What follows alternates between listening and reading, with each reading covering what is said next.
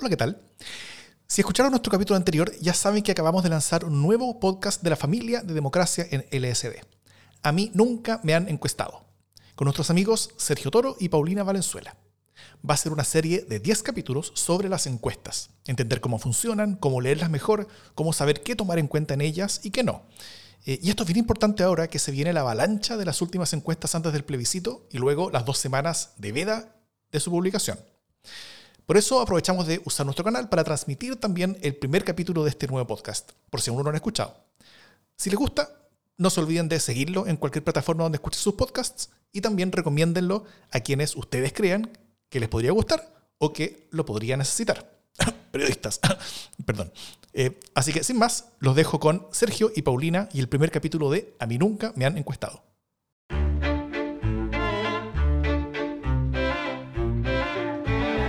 A mí nunca me han encuestado. Un programa semanal dedicado a la auditoría forense de las encuestas. Soy Sergio Toro, director de la Escuela de Gobierno de la Universidad Mayor, de profesión Cuentacuentos de la Política. Soy Paulina Valenzuela, socia directora de Datavoz, de profesión Cuentacuentos, pero con números.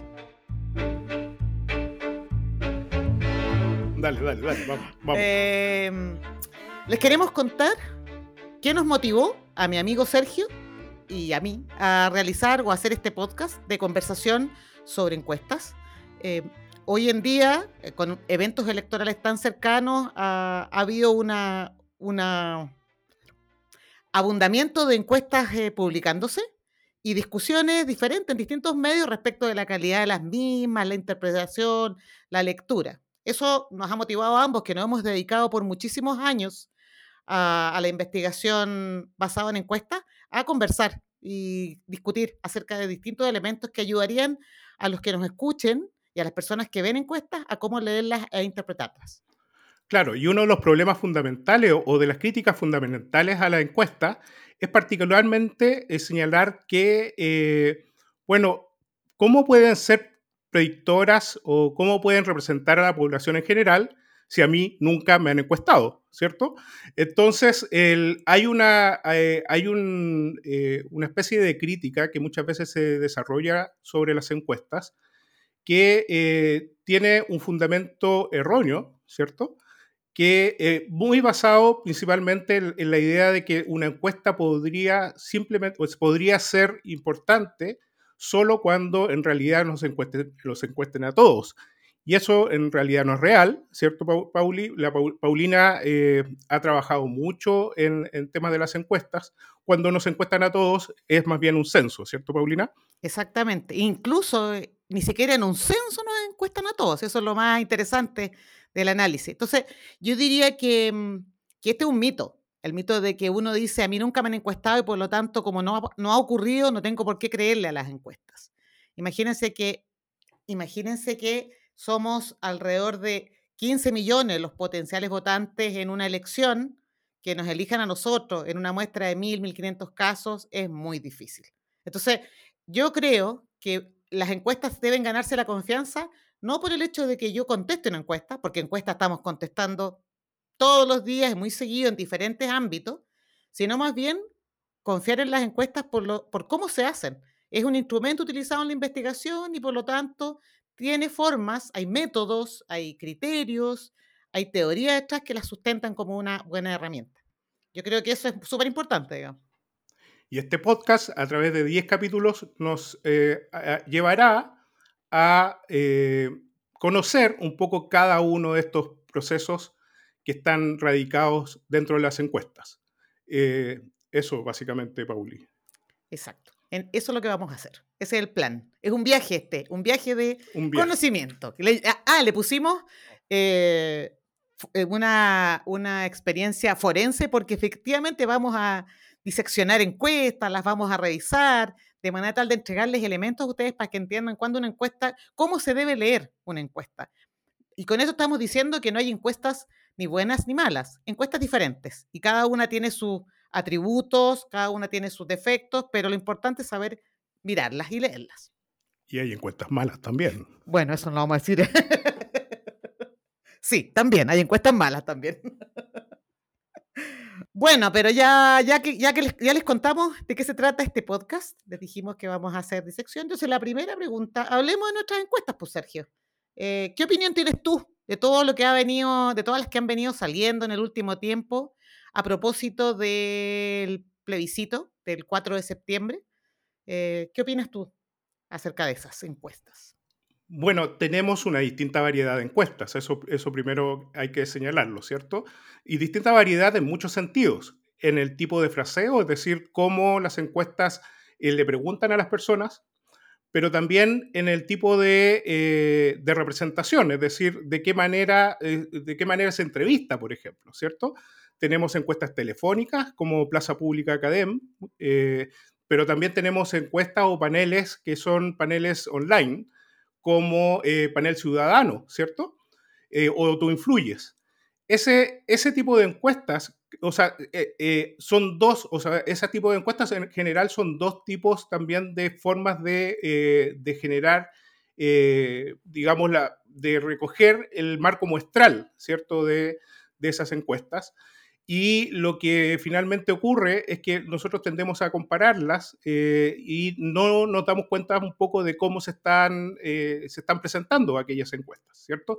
Tanto en el fraseo, hace muy poco salió una encuesta eh, de panel ciudadano respecto a un fraseo particular que tuvo mucho, mucha repercusión, ¿cierto? Eh, y eh, también siempre nos preguntamos respecto a eh, las encuestas de Plaza Pública, de CADEM o Tú Influyes, ¿cierto?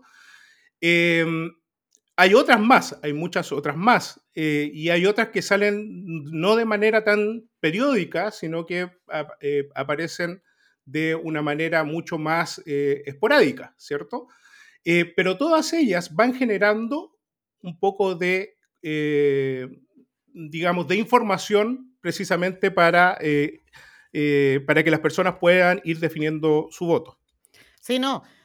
Bueno, yo creo que eso es bien interesante porque, porque de alguna manera lo que pretendemos justamente con este podcast es que sirva por mucho tiempo en términos de la discusión de las encuestas, que podamos entregar elementos que vayan más allá de lo coyuntural en este minuto, que es el plebiscito del 4 de septiembre, sino que para el futuro, digamos, y que de, manera tal de que las personas puedan tomar estos elementos y mirar las encuestas.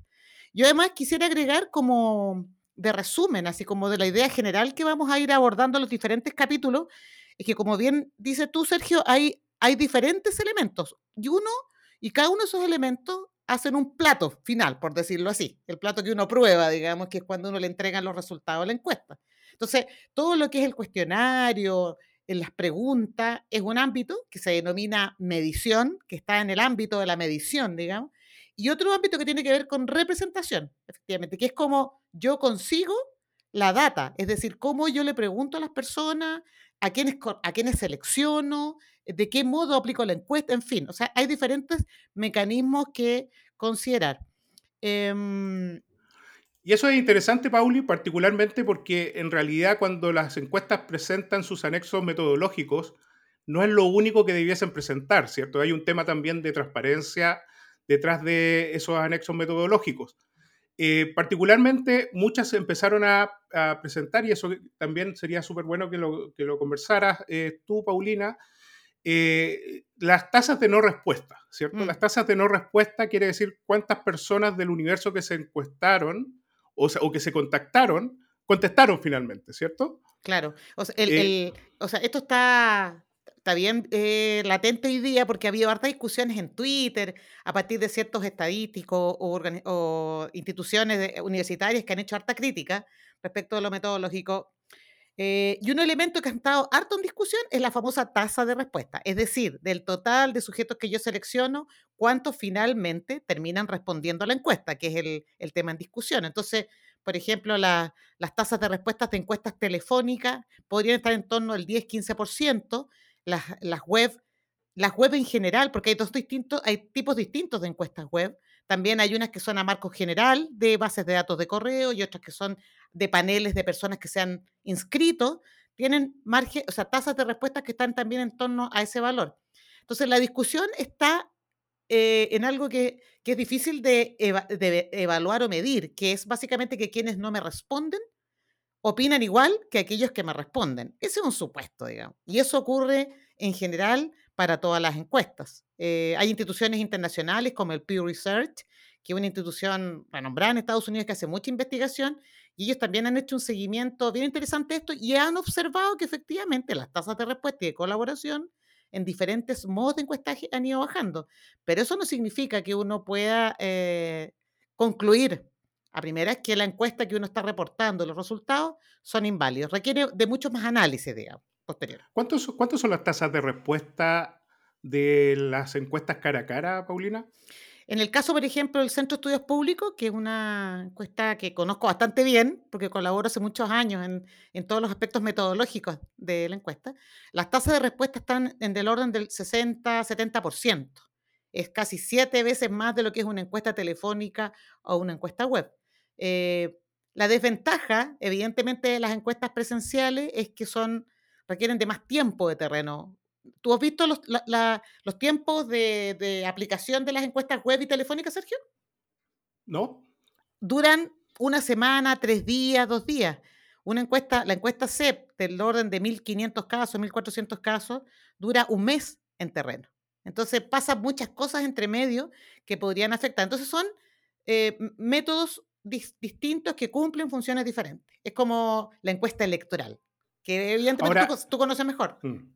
Ahora, es súper es súper interesante la, la, irrupción de encuestas eh, web, ¿cierto? Que le, mm. de, que le, empiezan a llamar paneles, ¿cierto? E, es el reclutamiento masivo de personas para que contesten y vayan encuestando periódicamente eh, eh, cuestionarios que se les van enviando, ¿cierto? Y, y, y es impresionante el crecimiento de esto y en cierto sentido también la validación, a pesar de que todavía tienen, hay muchas interrogantes respecto a la validez de, esa, de ese tipo de encuestas, ¿cierto?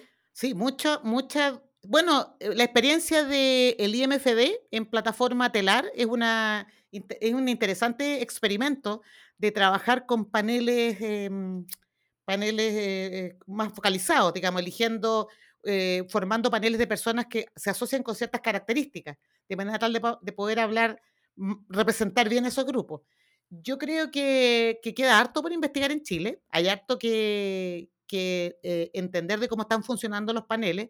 En el mundo se están utilizando, o sea, es, una herramienta que se está utilizando y que uno debería asignarle valor. Lo que pasa es que tenemos que conocer todo lo que hay detrás, digamos, de ese mecanismo de encuestaje que hoy día en Chile es poco transparente. Yo diría además, y agregaría una cosa que es bien relevante cuando hablaste de la transparencia, es que una de las cosas que tampoco se hace mucho en Chile es liberar la información, ponerla a disposición de las personas o de los investigadores para que revisen la data. Habitualmente se reportan los gráficos, la ficha técnica, pero la base de datos no. Son muy pocas las instituciones en Chile que hacen ese ejercicio, el PNUD, el CEP, en fin. También por ejemplo, en el caso de Pulso Ciudadano, que es la encuesta de Activa Research, ellos sí liberan la base de datos. Entonces, claro, eso está bien porque uno la puede utilizar. Pero, pero hay, tenemos poca información en general. Eso nos lleva un poco también, eh, eh, Pauli, al, al, tema relacionado con la regulación, ¿cierto?, de, las encuestas. Ha, han, existido algunas mociones parlamentarias re, relacionadas con eso, con regular un poco eh, la, veda, la veda electoral. Eh, podríamos comenzar a hablar sobre eso también. Eh, eh, pero no solo eso, sino que también el, la, ciertos, ciertos niveles de regulación relacionados con la transparencia de las encuestas, la forma en que se realizan, incluso, incluso en, en, algunas discusiones dentro del Parlamento se ha hablado también de la transparencia de quienes financian esas encuestas, ¿cierto? Exacto. Eh, eh, yo, tú has sido, eh, Paulina, una de las personas que ha, ha, estado también en ese tipo de, en esa discusión a nivel, a, a nivel del, eh, del, del, mismo Congreso, ¿cierto? Es una moción que la, es una moción simplemente que uno puede decir que todavía está en comisión, ¿cierto? O sea, Exacto. No, no, no, avanza mucho más allá, pero es bien interesante lo que está ocurriendo ahí, particularmente por esta, eh, esta suspicacia también que se tiene respecto a la veda de las encuestas. Sí, no, sí, efectivamente participé en ese, nos invitaron a la comisión cuando yo estaba como vicepresidenta de la IM. Fuimos con el presidente en ese minuto de la Asociación de Investigación de Mercado y Opinión Pública a exponer a la comisión. Y es interesante porque en realidad quieren saber todo lo que está detrás de una encuesta, quién la financia, quién la manda a hacer, quién hizo las preguntas, quién seleccionó la muestra, quién procesó los datos. O sea, es un nivel de conocimiento que uno diría, claro, al que está haciendo la encuesta propiamente tal, es bueno que lo sepa, digamos, y que esté súper claro respecto a cómo se está haciendo. Pero la opinión pública, la verdad es que ¿por qué tendría que estar sabiendo el nombre del encuestador? Eso es una cosa un poquito como exagerada. Y lo segundo, que yo creo que, mm, que es bien relevante em, respecto de la veda o del embargo que nosotros le denominamos, esto de que te prohíben publicar encuestas, que es lo que va a ocurrir esta semana. O sea, apróntense para el viernes, que vamos a tener una avalancha de publicaciones de encuestas de manera formal hasta, hasta el viernes, hasta las 23.59, digamos, este viernes que viene, que sería prácticamente dos semanas antes del plebiscito del 4 de septiembre, eh, porque a posteriori ya no se pueden publicar por ley ninguna encuesta de opinión pública que refleje preferencias. Eso lo dice la ley. 15 días antes, en, circunstancias que, bueno, tú lo sabes mejor que nadie, Sergio, que ha ido ocurriendo que las definiciones de los votantes en general se empiezan a dar más cerca de la elección que lejos de ella. Entonces, es bueno tener información, es bueno saber qué es lo que está ocurriendo con el electorado. No sé qué ocurre en el mundo, Sergio. ¿Cómo, cómo es esto en el mundo de las leyes de embargo? Oye, ahí, ahí Paulina, hay, hay, determinada, hay, hay muchas fórmulas, ¿cierto? Eh, desde la libertad total de, presentar encuestas que generalmente se da en los países anglosajones, hasta eh, generación de requisitos para, eh, para la difusión misma, ¿cierto? O sea, y aquellas que regulan la, la, difusión de las encuestas se preocupan de varios puntos en particular. O sea, una, particularmente la identificación de quién patrocina esas encuestas. Por ejemplo, en Portugal hay una identificación particular de quién patrocina eh, esa encuesta, tiene que ser transparentado eh, por, la empresa encuestadora. Eh, pero también incluso hay cuestiones que están, por ejemplo, exigidas como supervisión interna, es decir, características de calidad, de supervisión interna de calidad antes de presentarla, como en el caso de, de Brasil y el, y el método también de realización y los márgenes de errores y el cuestionario y los fraseos, etcétera. Es decir, transparencia total. Mientras más transparencia exista, eh, la idea es que si existe esa transparencia, la necesidad de veda electoral es, eh, es menor, fundamentalmente porque eh, pueden ser, en ciertos sentidos, auditados por la propia ciudadanía. ¿Te puedo hacer una pregunta? Es que a raíz de lo que estás diciendo, ¿Tú eres de los que cree que las encuestas influyen en la, eh, digamos, en las opciones electorales de las personas? Porque uno de los motivos es, que no quieren que las encuestas se publiquen muy cerca porque van a influir en el voto, una de las razones que se utiliza para esta ley. Y, una de las razones, o sea, una de, digamos, de, los estudios que, muchos de los estudios que se realizan señalan que los, eh, que los ciudadanos se coordinan con información, ¿cierto? Entonces, básicamente las encuestas son un medio también de información que le permiten al ciudadano tomar decisiones. En, consecuencia, si uno piensa de, esta manera, obviamente las encuestas son medios que entregan información al ciudadano precisamente para generar mayor coordinación entre ellos. Eh, por tanto, eh, yo creo que las encuestas, o la veda, la veda electoral de las encuestas tiene que estar más relacionado con la capacidad de ser auditadas. Es decir, que, esa información sea fidedigna. Y en este momento eh, eso no está ocurriendo mucho en términos regulatorios tampoco. Ah, es, interesante, porque entonces una solución posible, no digo que sea esa la solución, pero una solución posible sería corramos la veda o eliminemos la veda, pero, pero aquellos que publican encuestas electorales sométanse a un, a, una, a un control de calidad, por decirlo así, más estricto y acepten esas condiciones. Ah, perfecto. Esa es una buena idea. Es una, e, es una postura que mm, la planteé en la comisión hace mucho tiempo, pero la, en la misma comisión en que está ahora el, la comisión duerme. La comisión duerme y no va a resolver de aquí al viernes, así que Ah, es interesante el tema de la veda, porque además lo que provoca es una segunda avalancha de encuestas, que es la próxima semana, pasado el límite en que se pueden publicar, igual van a circular encuestas por el WhatsApp. A todos nos llegaban encuestas a través, que, con títulos de confidencial o informe confidencial, pero es lo mismo. Igual se van a seguir haciendo encuestas hasta el día anterior a la elección. Bueno. Claro, como dijo Roberto Isixson, ¿no? Penúltima encuesta pública, la última será el viernes 19, como siempre a las 20.30. De todas formas, seguiremos midiendo hasta el viernes 2 de septiembre, ¿no? Exactamente. Eh, exactamente. Y, nos va a llegar por vía WhatsApp seguramente esa encuesta eh, sin incumplir ningún tipo de veda electoral, ¿cierto? Sí. Bueno, harto tema que ver, harto tema de conversar del tema de las encuestas. Yo creo que, que hay, eh, porque además es bueno decir que las encuestas no solamente existen en los momentos electorales, sino que también existen eh, para diferentes usos, motivos. Eh, hay encuestas nacionales que son de relevancia y que tienen una importancia fundamental en la definición de políticas públicas, como la encuesta CACEN, la encuesta ENUSC de Seguridad Ciudadana, en fin.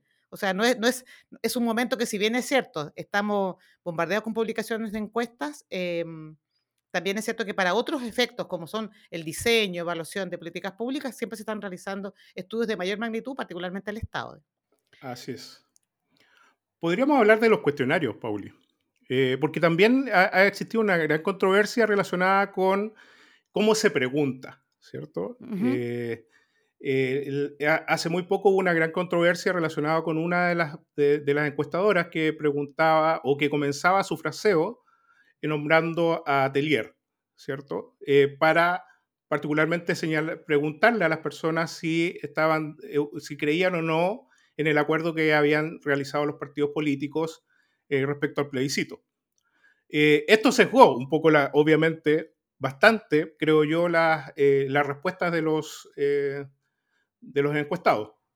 O sea, claramente, mira, yo, yo la, otra vez le comentaba, comentaba con alguien una experiencia de cómo preguntar, por ejemplo, sobre el exceso de velocidad, conducir, conducir a exceso de velocidad. Si yo te pregunto a ti, eh, ¿tú habitualmente eh, sobrepasas los límites de velocidad permitidos en la ciudad? Es claro que tú me vas a decir, o la mayor parte de los entrevistados me van a decir que no. Entonces, hay maneras en que uno puede inducir por una parte o subestimar o sobreestimar, digamos, lo que a uno le interesa conocer. Entonces, la forma de preguntar en general tiene que ser siempre muy neutra, de manera tal de que uno pueda efectivamente medir lo que busca medir y no dejar a la interpretación por una parte de los encuestados o al criterio de quien está haciendo la encuesta también, porque aquí hay otro, hay otro personaje, por ejemplo, en las encuestas presenciales, en las encuestas telefónicas, que es el encuestador, que no es el caso de las encuestas web, que son de tipo autoadministrado, que es una persona la que contesta. Entonces, es, una, es un instrumento que tiene demasiados elementos y características que uno tiene que tener en consideración. Y la forma de preguntar, el fraseo de una pregunta, es, es fundamental. O sea, uno puede equivocarse o generar una sensación con la respuesta súper equivocada de la población. sí, yo tengo la sensación, perdón, yo tengo la sensación que eh, hemos sido eh, o, las encuestadoras han sido un poco irresponsables respecto a la medición o la forma en que se pregunta, es decir, la elaboración de los cuestionarios.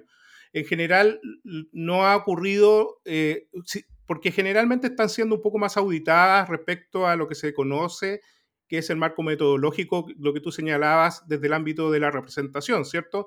Muestra, muestreo, etcétera pero poco auditada respecto a sus fraseos y a, sus cuestionarios. Muchas no, no, no publican el cuestionario eh, eh, y tampoco sabemos si esas habían, han sido sometidas también a pruebas anteriores para ver su grado de confiabilidad, eh, que también es todo un área de las encuestas que también se estudia mucho, no solo el, el área de la representación, sino que el área de cómo se mide a través de los cuestionarios y eso eh, creo que en las encuestas políticas se ha dejado un poquito de, se ha dejado un poquito de lado y me parece que es súper relevante. ¿Puedo darte un ejemplo? Te puedo dar un ejemplo de, una encuesta que hicimos sobre fake news en el verano, en el verano de este año, del 2022, eh, en que les preguntábamos a las personas si ellos habían eh, viralizado noticias falsas. La pregunta era directa y las personas, solo un 5% de los entrevistados dijo que lo había hecho aquí no estábamos evaluando si él sabía o no a priori si la noticia que había viralizado era verdadera o falsa, pero solamente un 5%.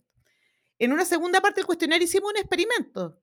Tú ya sabes que se pueden hacer distintos experimentos para lograr eh, respuesta en cierto tipo de preguntas, en que no le preguntábamos directamente, usamos lo que se denomina un experimento de lista, que en otro capítulo ya les vamos a, contar más de qué se trata a los que nos están escuchando, pero es una herramienta que te permite conocer realmente si las personas, qué proporción de los entrevistados hacen o no hacen algo. Y, nos, y el resultado de ese ejercicio era que un 30% de las personas habían eh, viralizado noticias falsas. Repito, sin necesariamente saber que la noticia era falsa.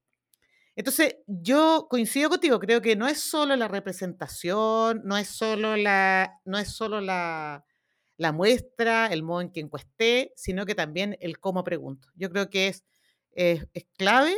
Hay técnicas, hay métodos para validar eh, y verificar una buena pregunta. También lo vamos a ver en otros capítulos y les vamos a ir contando, pero y no son de tanta complejidad, de fácil implementación, pero que ayudan mucho a tener certeza de que mi instrumento mide realmente lo que quiero medir. Yo creo que, que tenemos hartos temas, hartos tópicos que ir revisando y elementos que les vamos a ir entregando a, los que nos escuchan para poder mirar encuestas, eventualmente hacer encuestas eh, y poder después contar los resultados. Bueno, antes de terminar, vamos a hacer una pequeña disección y un análisis forense de una de las encuestas básicamente una que salió hace muy poco, eh, que es de eh, Tú influyes. Esa encuesta tiene eh, en, una de sus láminas, en una de sus láminas en la metodología del estudio. Ok. Es, interesante esto, fundamentalmente porque, bueno, hay, es una metodología, primero, es, es una encuesta que está construida sobre la base de paneles online, Paulina. Sí, voy a sacar el bisturí, pero un poquito, para ver la ficha. bueno, claro, este, este es una de las encuestas o de las metodologías que estamos viendo más en las encuestas ahora. Digamos que, son encuestas que se realizan a paneles online, que como tú bien decías al principio, son eh, comunidades de personas que eh, son previamente registrados voluntariamente y que se les invita a participar en estudios de mercado y de opinión. Eh, es un panel cerrado, por lo tanto. Entonces, esto no es la población total del país, sino que es importante recordar que son personas que son invitadas a participar de esto. En ese grupo de personas es son los que eh, está la muestra de los que responden esta encuesta. Generalmente se les invita vía correo electrónico, ¿cierto? Exacto. Eh, y con un determinado incentivo. Muchas veces son gift cards. Claro, e, e, en este caso... El o puntos. Exacto, o, acumulan puntos para eh, canjear por, por, algunos premios. En, este caso no se explicita eh, cuáles son las características técnicas de ese panel, sino que básicamente se dice que cumple con los estándares y características necesarias para realizar este estudio. Es un buen, es un buen punto el que tú haces respecto de saber ¿Cuál es el incentivo que se le ofrecen a estas personas, al menos en las encuestas que son de carácter público, digamos, de opinión pública? Sería bueno saber cuáles son los incentivos que reciben por contestar encuestas. Y esto lo digo en relación a la, crítica que ha surgido respecto de las tasas de respuesta. O sea, quisiera saber qué me ofrecen para contestar una encuesta. Así es. Em, se supone que además, segundo tema, cuando hablan del universo del estudio, esto es bien importante porque esto es la cobertura del estudio. Ellos dicen que es la población mayor de 18, de 18 años de todas las regiones de Chile con acceso a Internet fijo o móvil. Ahí hay una cosa muy útil de comprender, es que si tuviéramos más información acerca de las características del panel, que es este panel cerrado, podríamos saber cuál es el nivel de representatividad o representación que tiene sobre el universo de estudio. Eh, Creo que ese es un dato que sería también importante reportarlo, a lo mejor en términos generales, como decir qué características tiene mi panel, en al menos algunas variables, eh, y cómo esas se parecen o no a la población de 18 años y más que tiene acceso a Internet fijo o móvil.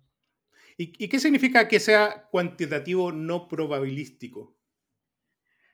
Bueno, cuando uno habla de técnicas de investigación, habla de técnicas cualitativas o técnicas cuantitativas. Lo cuantitativo hace relación a que yo pregunto, accedo a un volumen importante de personas, eh, que a ese grupo de personas denominada muestra, digamos, en este caso, les hago preguntas. Ahora, cuando se habla de la condición de probabilístico o no probabilístico, Lo que estamos diciendo es que en el caso probabilístico, cada una de las personas que forman parte de esa muestra tiene una probabilidad conocida de ser seleccionado. O sea, si a mí, si yo contesto una encuesta que sea estrictamente probabilística, el método me dice que saben con qué probabilidad yo fui seleccionado. En tanto, en los casos no probabilísticos, no sé.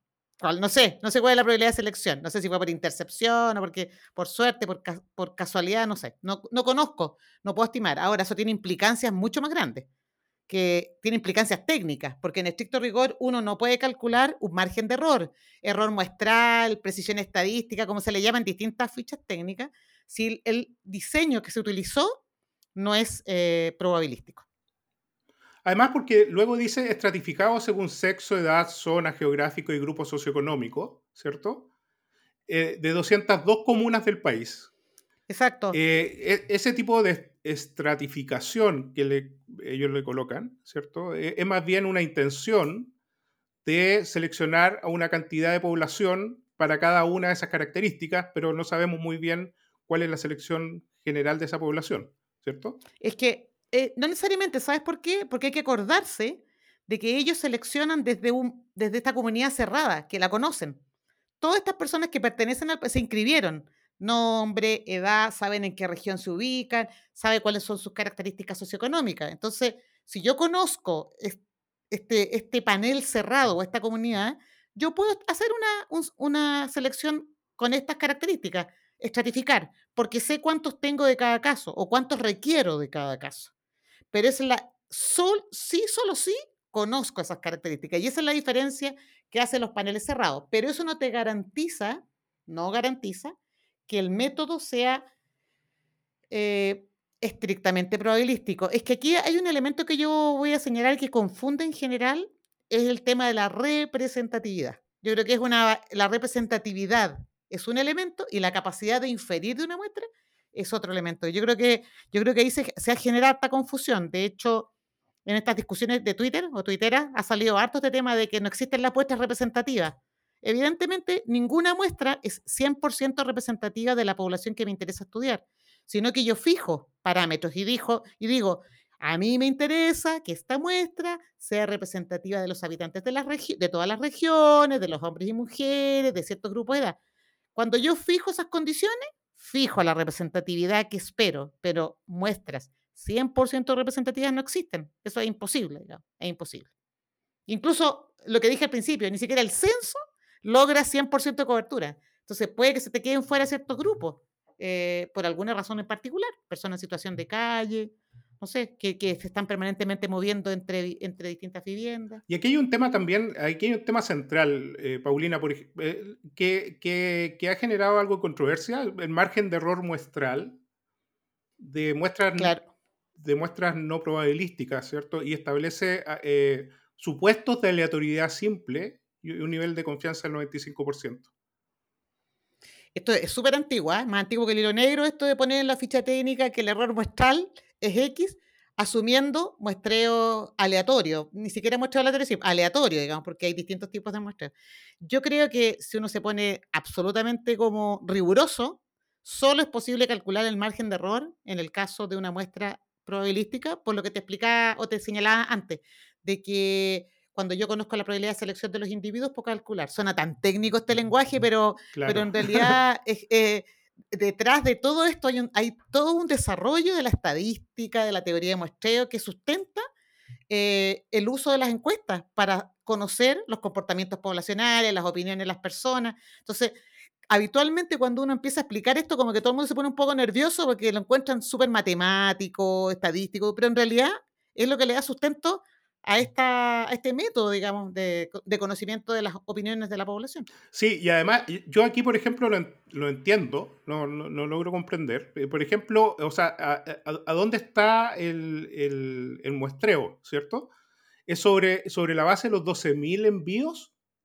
¿Sobre la base del panel general? Ah. Eh, esa es una pregunta, porque finalmente desarrollaron 12.000 envíos preconfigurados del panel.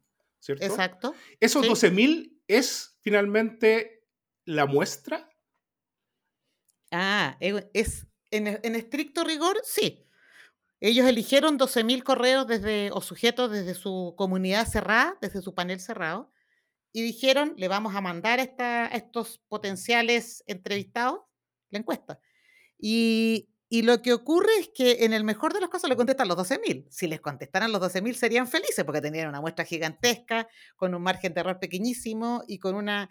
Y ellos podrían asumir aleatoriedad desde su marco muestral, desde donde ellos eligen. Eso es aleatorio, digamos, está bien. El tema es que las tasas de respuesta se les bajan a 10%. Entonces, uno de cada, de cada 10, digamos, de los que reciben están dispuestos a contestar. Entonces, yo diría que ahí lo que ocurre, el, gran problema que, que, existe es qué hay detrás de esa no respuesta. Ese es el gran problema. Por eso yo, una de las preguntas que tenemos, esto de las avalanchas, las encuestas que se nos vienen esta semana y de las dudas o preocupaciones que han surgido en la opinión pública, es que ¿quiénes serán los que no nos están contestando la encuesta? En este caso, por ejemplo, para efectos del plebiscito del, 4 de septiembre. ¿Serán personas menos interesadas en política, que no votan? Entonces uno dice, ah, entonces a lo mejor la muestra que yo estoy logrando es gente más politizada, a lo mejor me está... Por eso que los resultados se, parecen más a otros eventos electorales pasados en términos de sectores de la población, sectores ideológicos de la población. Bueno, cuando las tasas de respuesta son tan bajas. Y cuando uno tiene poca información respecto de los que no responden, es natural eh, cuestionarla, es natural plantearse una duda. Eh, pero bueno, para eso están todas las ciencias sociales que tienen harta historia, tú como cientista político, tienes harta historia hacia atrás eh, respecto de este tipo de situaciones y las han ido analizando, tratando de entender si efectivamente eso podría estar sesgando o no los reportes de resultados de encuestas. Eh, hoy día, con el, en el escenario del voto obligatorio en Chile, que está para este evento electoral, pero en el pasado no, eh, nos genera mucha incertidumbre, está difícil saber qué es lo que viene, eh, no sabemos efectivamente, están, las encuestas están haciendo una apuesta al probar sus predicciones en, e, en, este escenario y bueno, eso lo vamos a saber después del 4 de septiembre. Y voy a agregar una última cosa para no seguir hablando, porque voy a que me tome el micrófono, es que em, una de las ventajas de las encuestas electorales es que son de las pocas encuestas que tienen este, este, esta posibilidad de comprobar cómo funcionan, por decirlo así. O sea, tienen el evento electoral y van a poder probar si sus métodos funcionan o no. Eh, yo creo que es una tremenda oportunidad y espero que la comunidad de los encuestadores, los que nos dedicamos a hacer este tipo de, a usar este tipo de herramientas, podamos eh, luego de ello eh, profundizar más para poder entender qué, cómo se mejora, qué ajustes se hacen. Interesante porque las encuestadoras precisamente hicieron una cantidad de ajustes relacionados con eh, los niveles de participación y el votante probable a propósito de las sucesivas elecciones, pero esto nuevamente es una incertidumbre producto del el voto obligatorio, ¿cierto? Y eso, y eso eh, eh, puede generar nuevamente algún tipo de descalabro en las encuestas o aplaudirlas después del, de los resultados. Exactamente. Vamos a ver qué pasa oh. el día 5. exactamente. Listo. Eh, nos vemos la próxima semana en otro capítulo de A mí nunca me han encuestado. Adiós no sé qué más decir. Adiós. ah, guardamos el, guardamos el, prepararemos el, el, el bisturí para la próxima semana. Eso.